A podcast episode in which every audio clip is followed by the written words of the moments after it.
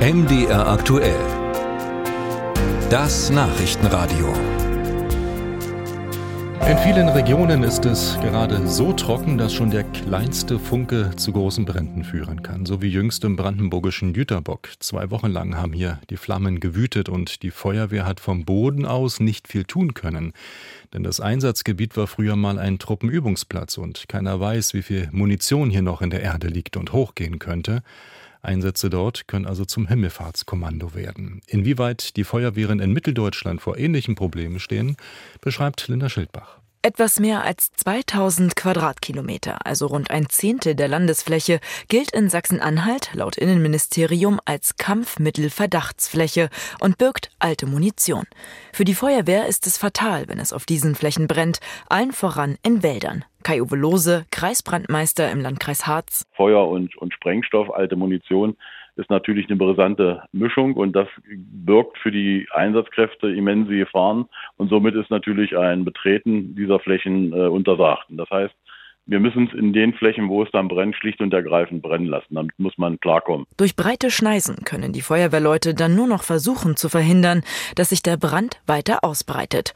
Löschen aus der Luft per Flugzeug, Hubschrauber oder Drohne ist auch nur begrenzt möglich, denn auch das muss in einem entsprechenden Sicherheitsabstand passieren. Da gibt es Richtlinien, also ein direktes Überfliegen wie bei Waldbränden in normalen Wäldern ist da auch nicht möglich. In Mitteldeutschland haben vor allem Sachsen-Anhalt und Sachsen mit der Brandgefahr in munitionsbelasteten Wäldern und Flächen zu kämpfen.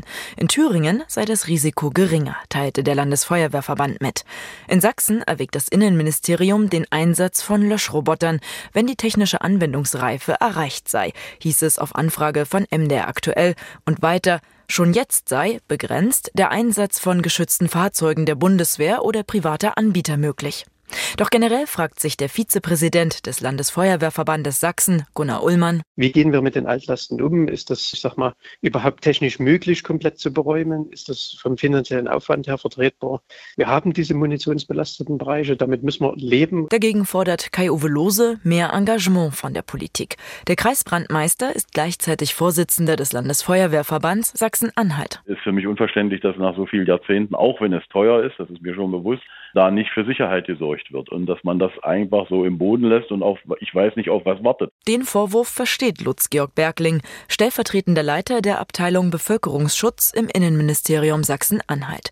Er sagt aber auch, es finden Räumungsarbeiten statt, das muss man einfach mal dezidieren, äh, aber eben nicht auf allen Flächen. Das wird man nicht finanzieren können.